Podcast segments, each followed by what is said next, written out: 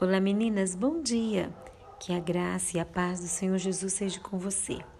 Eu sou Fabiola Moreira, eu sou da cidade de Mariana, Minas Gerais. Meninas, muito dos fracassos da vida ocorrem com pessoas que não perceberam quão próxima estavam do sucesso quando elas desistiram.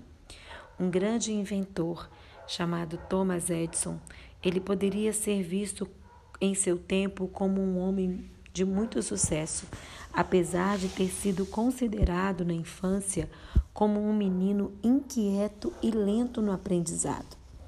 Ele ficou muito famoso ainda jovem por suas invenções ou pelo melhoramento de outras coisas. Ao todo foram 232 patentes que este homem teve em suas mãos. O que alguns não sabiam era de suas tentativas frustradas para encontrar o filamento ideal na construção da lâmpada. Segundo ele, foram mais de uma centena de vezes que descobriu como não fazer uma lâmpada. Edison afirma que muitos chegaram tão perto de novas descobertas, de alcançar algumas vitórias, mas desistiram. Você já até é, você já até sentiu as águas é, do rio do Jordão né, nos pés e fracassou, voltando para o deserto?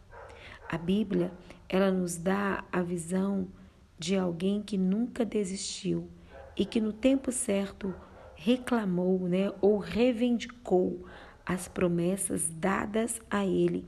Seu nome era Caleb. O relato dele está no livro de Josué, no capítulo 14.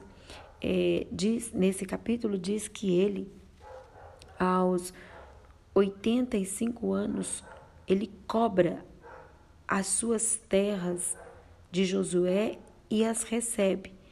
No seu discurso, Caleb acrescenta que conservou suas forças e vitalidade até aqueles dias. Esse ancião, ele soube virar a página de 45 anos atrás, superar o fracasso de voltar para o deserto até que morresse aquela geração descrente. E os 85 anos renovaram-se para que ele conquistasse a terra dos gigantes. Você não foi criada, minha amada. Você não foi tirada do Egito para morrer no deserto ou viver nele refaça sua trajetória, descubra um filamento diferente. Se preciso for, reinvente-se. Deus está como coluna e nuvem para te guiar até Canaã. Você quer apoio maior do que esse para vencer esse deserto da sua vida? Se quando nós olhamos para a história de Thomas Edison, né, foi o grande inventor da lâmpada, se esse homem tivesse desistido, hoje nós não teríamos lâmpada, né? Nós, a luz não teria chegado até nós.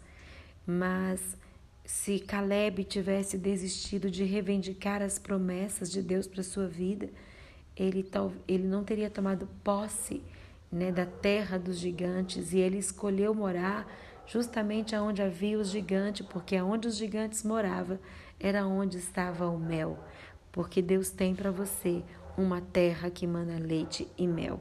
Não importa os gigantes que você tenha que enfrentar, mas que você possa hoje, de fato, saber que não tem apoio maior do que a presença de Deus com você. Deus ainda pode fazer você vencer os gigantes que estão te amedrontando. Vamos orar.